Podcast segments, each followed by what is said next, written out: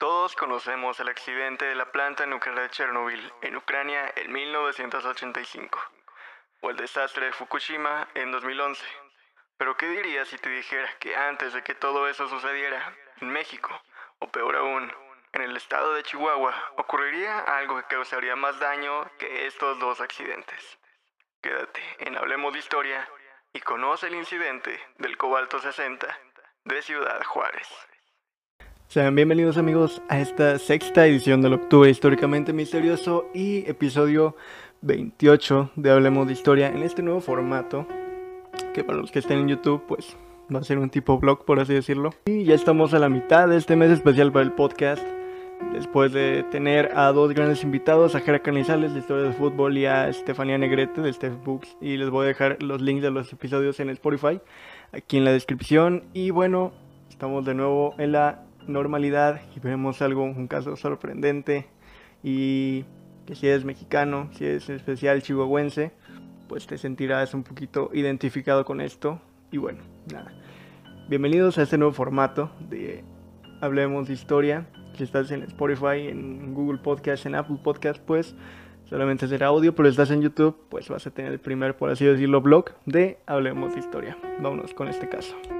Antes de empezar, me gustaría aclarar que mi fuente principal para esto fue una investigación realizada por Shataka, México. Creo que se pronuncia así. Se me olvidó grabarlo junto con todo el episodio. Ahora sí, ahí les va. Todo comenzó en noviembre de 1977 en el Centro Médico de Especialidades en Ciudad de Juárez. Este hospital adquirió una unidad de radioterapia con una fuente de cobalto 60. El cobalto 60 es una sustancia altamente radioactiva con una vida media de 5.27 años y que se usa en tratamientos médicos contra el cáncer y en aplicaciones industriales, pero que es altamente tóxico en seres humanos. Según el Organismo Internacional de Energía Atómica, con sede en Viena, es junto con el cesio 137 la mejor fuente de radiación gamma debido a su elevada energía y sus largos periodos de semi-desintegración. En este mismo organismo existen en el mundo unas 2.400 instalaciones de teleterapia que utilizan el cobalto 60 que el ser aplicado en ciertas partes del cuerpo elimina células cancerígenas que crecen rápidamente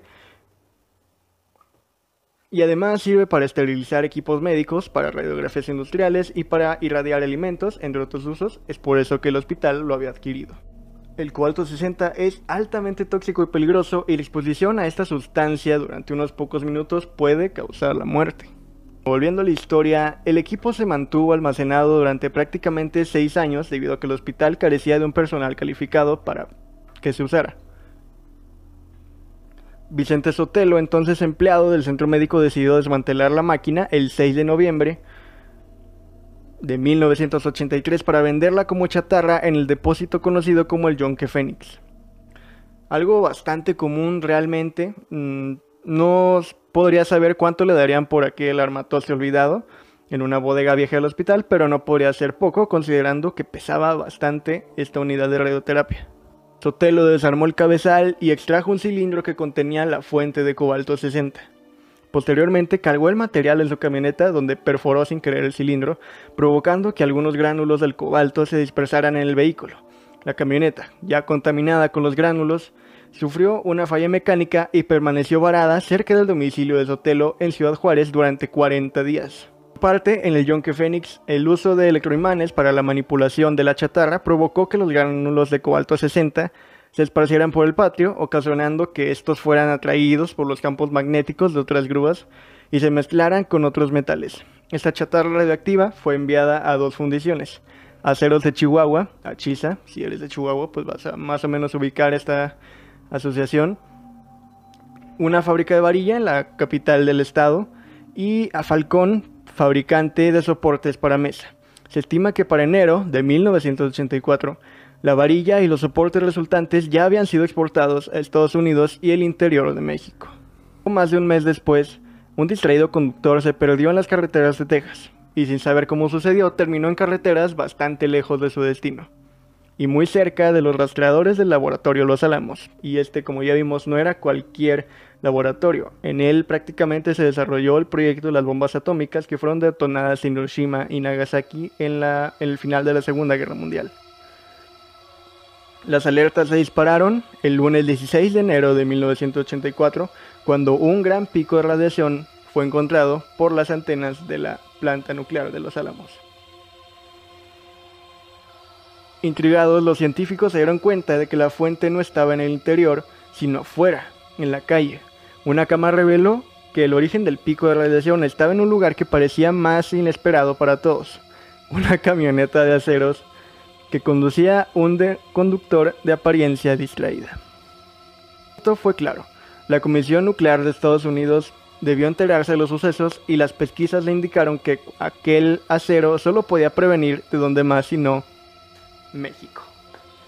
72 horas después, la Comisión Nacional de Seguridad Nuclear y Salvaguardas recibía una de las llamadas más alarmantes de su historia, indicándole que en algún lugar México estaba siendo irradiado por isótopos de cobalto 60. ¿Es sospechoso? Aceros de Chihuahua SADCB, claro que sí. Una vez puesto el aviso, ese mismo día el personal se trasladó a Chihuahua para entrevistarse con el personal. Las mediciones iniciales lo confirmaban, todo estaba infestado de cobalto 60. La raíz del problema, sin embargo, no estaba ahí. El acero no se contamina fácilmente, eh, de manera que la fuente tendría que provenir de algún otro lugar. Tras entrevistarse, tras entrevistar al personal, la CNSNS se dio cuenta que la contaminación era más grande de lo que inicialmente pensaban. El acero provenía de un depósito de chatarra en Ciudad Juárez. El nombre, Yonke Phoenix. De inmediato, otro grupo partió hacia allá y se encontraron picos de radiación todavía más pronunciados. El personal fue evacuado y se llamó especialistas. Se instalaron blindajes alrededor de Yonke Phoenix para disminuir la radiación expedida hacia fuera de la construcción. Más entrevistas, más análisis, eh, y la CNSS llegó a dos nuevos descubrimientos. El Yonke Phoenix no fue el punto de partida inicial de la contaminación y Aceros de Chihuahua tampoco había sido el único en recibir el acero infectado. El Yonke Falcón, como ya mencionamos, ubicado también en Ciudad Juárez, tenía en sus instalaciones acero que convertiría, al igual que Aceros de Chihuahua, en vigas para su construcción. Esos primeros trabajos de rastreo llevaron al descubrimiento principal de la investigación, una de las comisiones que recorría a pie Ciudad Juárez en busca de radiación encontró un punto muy alto y no era ni en una empresa, ni en una maquiladora, ni en nada de eso. Era en una sencilla camioneta Datsun blanca con placas 891YV frente al número 1981 de la calle Aldama en la colonia Azucena al norte de la ciudad. A las 9 de la noche del 26 de enero de 1984, el personal de la comisión llegó a la calle Aldama buscando respuestas. Las lecturas eran impresionantes. Las mediciones más preocupantes se concentraban en uno de los costados en donde se encontraron 60 gránulos de cobalto 60. La camioneta no debía quedarse, obviamente, en la calle. Tenía que llevarse a otro sitio que fuera mucho menos habitado, pero la disyuntiva era que tampoco podía llevarse demasiado lejos, considerando la radiación que padecerían quienes se encargaban del traslado de la camioneta Datsun. El parque El Chamizal fue el seleccionado. Sin estar demasiado lejos, el parque estaba ya a las afueras de la ciudad. Luego que se tomaran las mediciones de la radiación a la que estarían expuestos quienes trasladarían el vehículo, el operativo comenzó. Me imagino que no debió haber sido lo más común ver en Ciudad Juárez una grúa arrastrando un Datsun, escoltado por dos patrullas, seguido por un vehículo más de la comisión, escoltado a su vez por otra patrulla. Bueno, las calles se cerraron, policías municipales impidieron que en el camino civiles se acercaran a la grúa que remolcaba la camioneta y una cerca de metal fue rápidamente construida alrededor de la avenida ribereña en El Chamizal. Como si hubiera surgido de la tierra, en letreros ya podía leerse precaución, radiación, no acercarse. ¿Y qué dice don Ramón sobre un letrero así? Que significa peligro. El trayecto duró solamente 10 minutos y la camioneta fue rápidamente abandonada en el lugar. Curiosos debieron haber llegado preguntando sobre el alarmante tamaño del dispositivo de seguridad, pero por si acaso una patrulla permaneció en el lugar durante los siguientes días. Una serie de entrevistas revelaron que el dueño de la camioneta era el buen Vicente Sotelo. El hombre, como ya dijimos, era técnico de mantenimiento en el hospital privado Centro Médico de Especialidades de Ciudad Juárez, por lo que el personal de la comisión terminó rápidamente en las instalaciones del hospital. El caso, que hacía cada vez más sentido, se desbarató rápidamente cuando las mediciones no detectaron nada normal en el hospital, nada de radiación, nada de cobalto 60, ninguna fuente contaminante. Entonces, Estados Unidos. Desde la Comisión Nuclear se había dado seguimiento al caso en donde se descubrió que una empresa de nombre Picker había vendido la unidad de teleterapia al hospital hace seis años, en 1977. La unidad debió utilizarse para tratar a pacientes con cáncer, pues el aparato podía emitir radiación potente a tumores de cierto tamaño. La unidad de teleterapia además debía tener para funcionar una fuente de cobalto 60. Como dijimos, un cilindro de metal que aunque era pesado, cabía en ambas manos. No se tiene claro si Vicente actuó por cuenta propia o si recibió instrucciones del hospital para desmantelar la unidad de teleterapia, pero eso realmente ya no importa para nada. La unidad tenía en su inicio 1003 granos de cobalto 60 y fue importada sin que el hospital notificara a la comisión y a 6 años de distancia los cálculos indicaban que el cilindro debía tener todavía 460 granos de cobalto más o menos mismos que fueron desperdigados a partir del momento en el que fue perforado por Vicente. Aunque realmente la desmanteló por su cuenta, Vicente no actuó solo. Al no poder subir todo el material por su cuenta a la camioneta, llamó a su amigo Ricardo Hernández para que le ayudara a los trabajos de carga. Eventualmente terminaron en el Yonke Fénix en donde vendieron el material. Ya en el Yonke, un electroimán se encargó de manipular el metal y terminó esparciendo los gránulos por todo el patio para impregnarse en todo el material del yonke Fénix. Esa era la razón por la que el yonke tenía inusuales picos de radiación y por la cual su descontaminación tomó demasiado tiempo. Mientras que la descontaminación de la maquiladora de Falcón se hizo del 23 al 26 de enero, la de Aceros de Chihuahua tomó del 25 de enero hasta finales de febrero de 1984. El yonque incluso necesitó nueva cubierta de tierra para poder limpiar de cobalto 60 todo su interior. La descontaminación tomó del 20 de enero hasta finales de abril. Con el sospechoso encontrado, los rastreos en las ciudades se intensificaron. Un helicóptero del propio Departamento de Energía de Estados Unidos sobrevoló Ciudad Juárez del 18 al 20 de marzo con dosímetros especializados de muy alta sensibilidad. El mismo mes voló sobre la ciudad de Chihuahua. Así se cubrieron los 470 kilómetros cuadrados, además de 375 kilómetros de carreteras. En las inspecciones se recuperaron 27 gránulos, 17 en Ciudad Juárez, 1 en Chihuahua y 7 en la carretera entre ambas ciudades. En cuanto a las instalaciones, en la ciudad de Chihuahua se encontraron 100 gránulos más otros 2 en Falcón de Juárez había sido encontrada, la camioneta había sido resguardada, los análisis clínicos en las personas expuestas habían comenzado y la descontaminación de todos los lugares también. Pero la distribución del acero irradiado había ya comenzado. Las primeras estimaciones arrojaron que se habían fabricado 3.000 bases para mesa, así como 6.600 toneladas de varilla, mismas además de haber sido fabricadas ya habían sido intercambiadas con las empresas Fundival SA en Durango, Alumetales SA en Monterrey y Duracero en San Luis Potosí. Aceros de Chihuahua ya había distribuido la varilla a 16 entidades del país. Se estima que la producción de ellas comenzó el 14 de diciembre, apenas una semana después de que Vicente llevara la máquina al Yonke Phoenix. El operativo comenzó rápidamente. La comisión pidió un listado de compradores para cada una de las entidades y acudió a cada una de las empresas con las que se había intercambiado material, en donde se solicitó una relación de los compradores. Trabajando contratiempo, se sabía que no podrían dar con todos los compradores, pues no todas las casas de materiales expiden notas de remisión o facturas. Así, paralelamente a las visitas que se hicieron a las casas de materiales, se implementaron campañas en municipios invitando a la gente a acudir a la brevedad a un centro médico en caso de sentirse indispuestos súbitamente. A quienes llegaban a hospitales se les hizo un seguimiento para corroborar su estado de salud, incluso una vez que dejaron las instalaciones.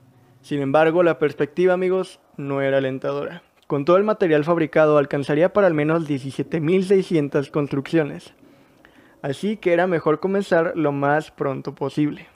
Tal de 6.160 toneladas de varilla producidas del 10 de diciembre de 1983 al 22 de enero de 1984 se recuperaron 2.360 toneladas que aún no habían sido empleadas para construcción. Se hicieron mediciones en cerca de las 17.600 construcciones en las que se había utilizado la varilla y el objetivo era identificar en cuáles sí se habían percibido niveles de radiación encima de lo recomendado para la salud. Los estados que recibieron las varillas fueron Nuevo León, Coahuila, Querétaro, Tamaulipas, Durango, Baja California Sur, Aguascalientes, Chihuahua, Sonora, Baja California, Sinaloa, San Luis Potosí, Zacatecas, Guanajuato, Morelos e Hidalgo. Y todas ellas fueron demolidas total o parcialmente. Estados Unidos también regresó un total de 1.400 toneladas de varilla con una probabilidad de contaminación del 50% se quedaron instaladas 31.000 toneladas en construcciones que fueron declaradas por la Comisión Reguladora Nuclear como sin peligro. Se calcula que 4.000 personas fueron expuestas a la radiación, entre trabajadores de las empresas, habitantes de Ciudad Juárez y Chihuahua, y desde luego Vicente y su amigo Ricardo. La comisión llevó a cabo interrogatorios y laboratorios clínicos a toda persona que se le hubiera sospechado de haber sido irradiada.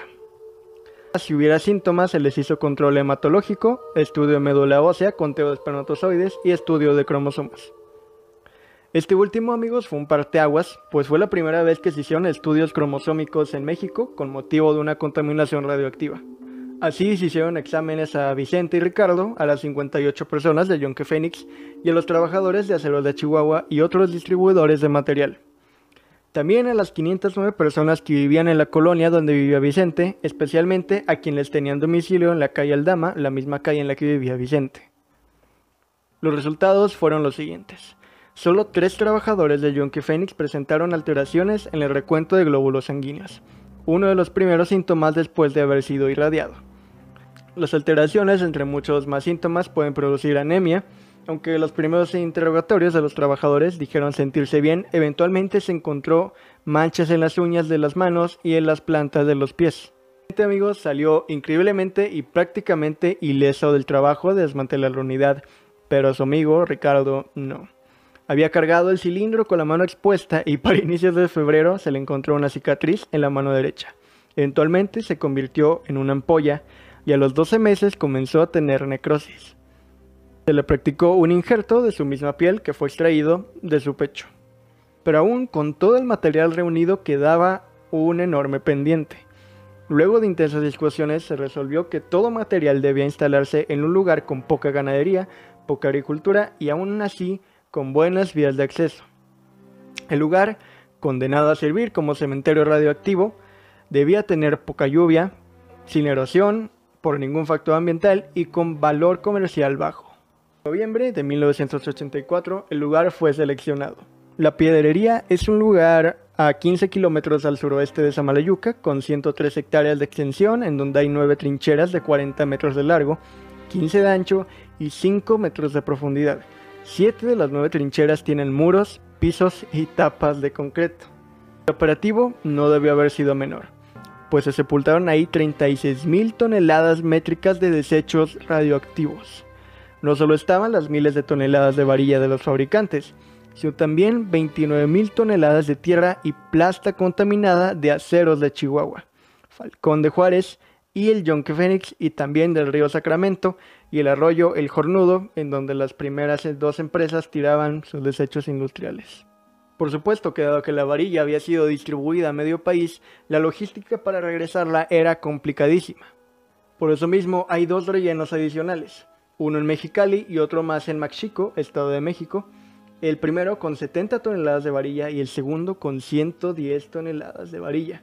Desde el punto de vista de la Secretaría de Salud, el problema quedó bajo control, pues se registró que no hubo bajas humanas y que los daños a la población pues no fueron, a su punto de vista, graves. El control en efecto sucedió con una manera pronta y con un importante operativo, pero es imposible dejar pasar que al final la relativa resolución efectiva pasó por una serie de eventos azarosos. En primer lugar, el conductor que perdió su ruta y que terminó detectado por los álamos, que solo dos empresas habían recibido material contaminado y que la camioneta de Vicente se descompuso inmediatamente después de vender el material al Yonke Phoenix, lo que ocasionó que durante poco más de un mes todas las autoridades llegaran a Ciudad Juárez y la camioneta pues no se movió de la calle Aldama, de manera que los gránulos se quedaron concentrados ahí.